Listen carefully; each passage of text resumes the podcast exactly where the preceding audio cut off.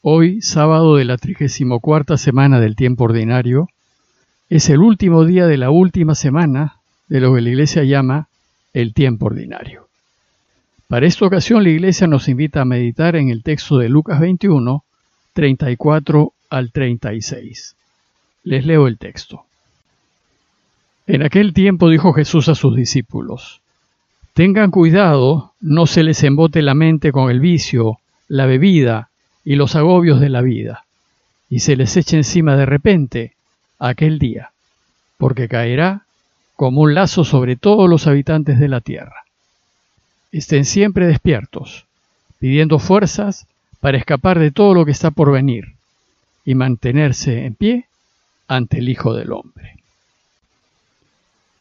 Con el texto que les he leído terminamos con la reflexión de las lecturas de la vida pública de Jesús en el ciclo diario según Lucas. Los pasajes que nos faltan leer de Lucas los leeremos en los tiempos especiales de Adviento, Cuaresma y Pascua. Mañana empezamos un nuevo año de celebraciones de la Iglesia con la celebración del primer domingo de Adviento. El tiempo de Adviento consiste en cuatro semanas de preparación para la Navidad, es decir, de preparación para celebrar la primera venida del Señor. El relato de hoy pues es el último texto en donde se nos invita a reflexionar en su segunda venida. Les resumo brevemente el recorrido seguido en nuestras reflexiones de esta última semana, en donde el tema general ha sido la segunda venida del Señor.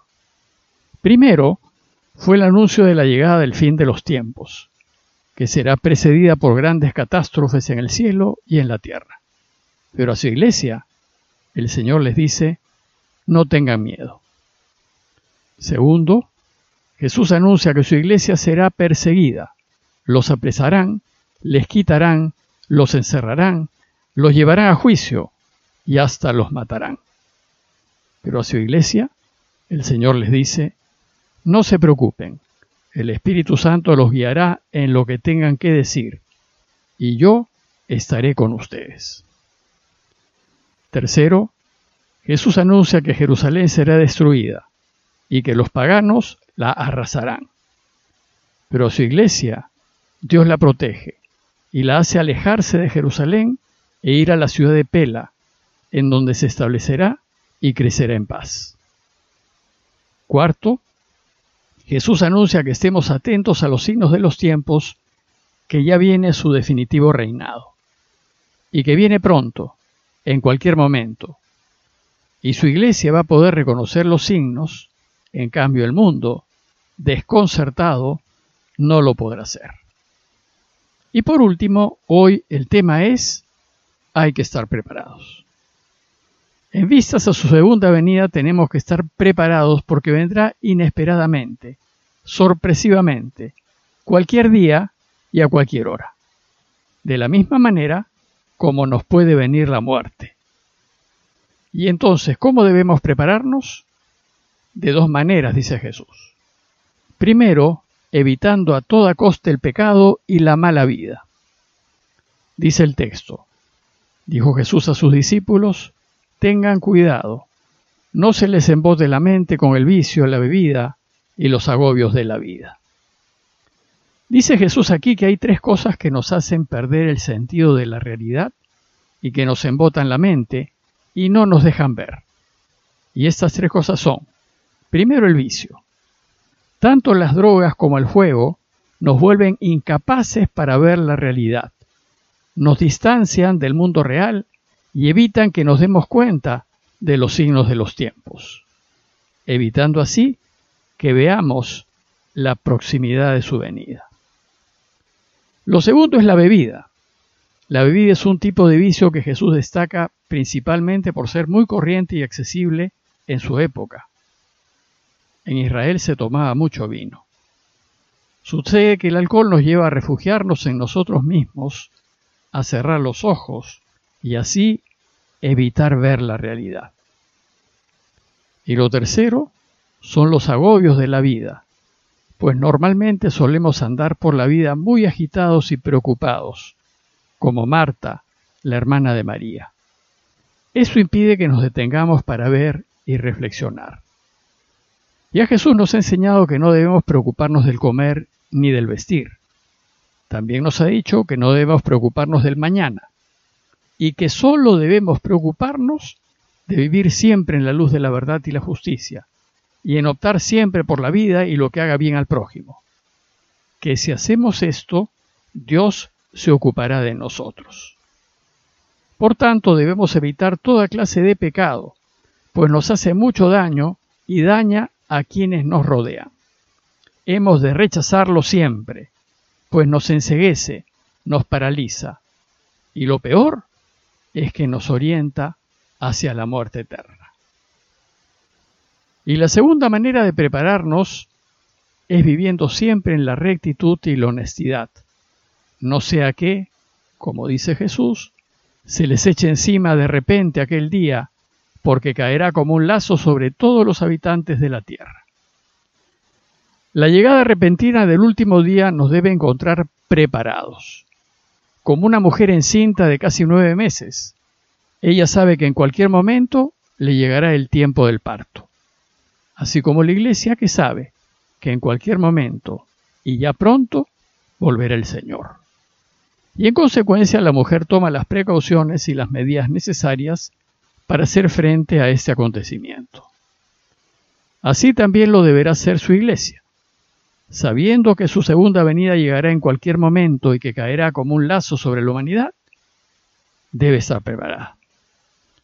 Por eso las palabras finales de Jesús en esta última reflexión es, estén siempre despiertos, pidiendo fuerzas para escapar de todo lo que está por venir y mantenerse en pie ante el Hijo del Hombre. En estas palabras finales, Jesús nos enseña tres cosas. Primero, que debemos estar siempre despiertos, buscando siempre, mañana, tarde y noche, lo que es bueno. Y no relajarnos, ni bajar la guardia. Al contrario, hay que estar más vigilantes. Luego, nos invita a pedir fuerzas para escapar de lo que vendrá. Ya Jesús nos ha enseñado que los cristianos debemos ser buenos, pero no ingenuos, que debemos ser mansos, pero astutos. Así también en estos tiempos finales de la historia, sabiendo que a sus seguidores les irá bien, debemos alejarnos, escapar de aquellos espacios y círculos que no conducen a nada bueno. Y por último, nos invita a mantenernos de pie ante el Hijo del Hombre. Solo una persona recta, transparente, sin nada que esconder y con una vida intachable, podrá mantenerse de pie ante el Hijo del Hombre el día de su venida. Pues sólo los hijos de la luz podrán ver la luz. En cambio, los hijos de las tinieblas, ante la luz, desaparecerán. Las palabras finales de Jesús antes de iniciar el camino de su pasión y su muerte son un llamado a ser verdaderamente sus discípulos. Y sabemos ya que su camino es muy sencillo y accesible a todos, pues todos podemos anteponer a Dios por delante de lo que amamos y queremos. Y de esto se trata todo. Si somos capaces de amar a Dios sobre todas las cosas y sobre todas las personas que queremos, y si somos capaces de elegirlo a Él, es decir, elegir siempre lo que es verdadero, lo que es justo, lo que es correcto y bueno, por encima y por delante de nuestros padres, parejas, hijos, familias, amigos, bienes y sueños, entonces podremos ponernos de pie ante el Señor que llega, porque somos de los suyos, porque lo habremos ayudado a construir su reino en este mundo para hacerlo mejor. La Iglesia nos enseña que cuando llegue tendrá lugar el juicio universal, en donde todos, los buenos y los malos, los que estuvieron con Él y los que estuvieron contra Él, resucitaremos y que nuestras vidas se harán transparentes a los ojos del mundo. Los que lo elegimos a lo largo de la vida, pasaremos a disfrutar de la felicidad eterna. Pero también pasarán a disfrutarla aquellos que arrepentidos de la manera como han vivido, reorientan lo que les queda de vida hacia Dios y sus cosas. Ya Jesús nos enseñó que su Padre no castiga, pero sí respeta nuestras decisiones, las que tomemos, y por tanto respetará la decisión de aquellos que en su vida se han aliado con la mentira, la injusticia y se han opuesto a que la gente viva más dignamente, pues no se han preocupado de los demás, sino solo de sí mismos. Estos vivirán para siempre, pero sin Dios, solo consigo mismos, como lo han querido en vida, y por tanto en la más absoluta y extrema soledad. Y entonces Dios hará nuevos cielos y nueva tierra, un mundo totalmente renovado, como ese paraíso que creó en los inicios, para que estemos con Él y para que disfrutemos de la vida eterna con Él y con los que queremos.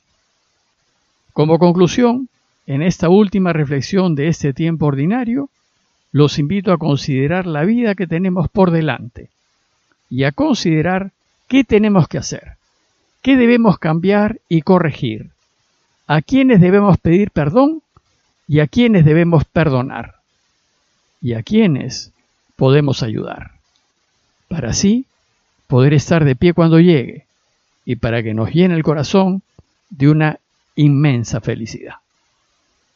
Aprovechemos esta reflexión para, como nos lo dice el relato de hoy, pedirle a Dios por todos, y en especial por quienes más queremos, la fuerza necesaria para escapar del perjuicio de lo que está por venir y nos encuentre de pie a la hora de su venida.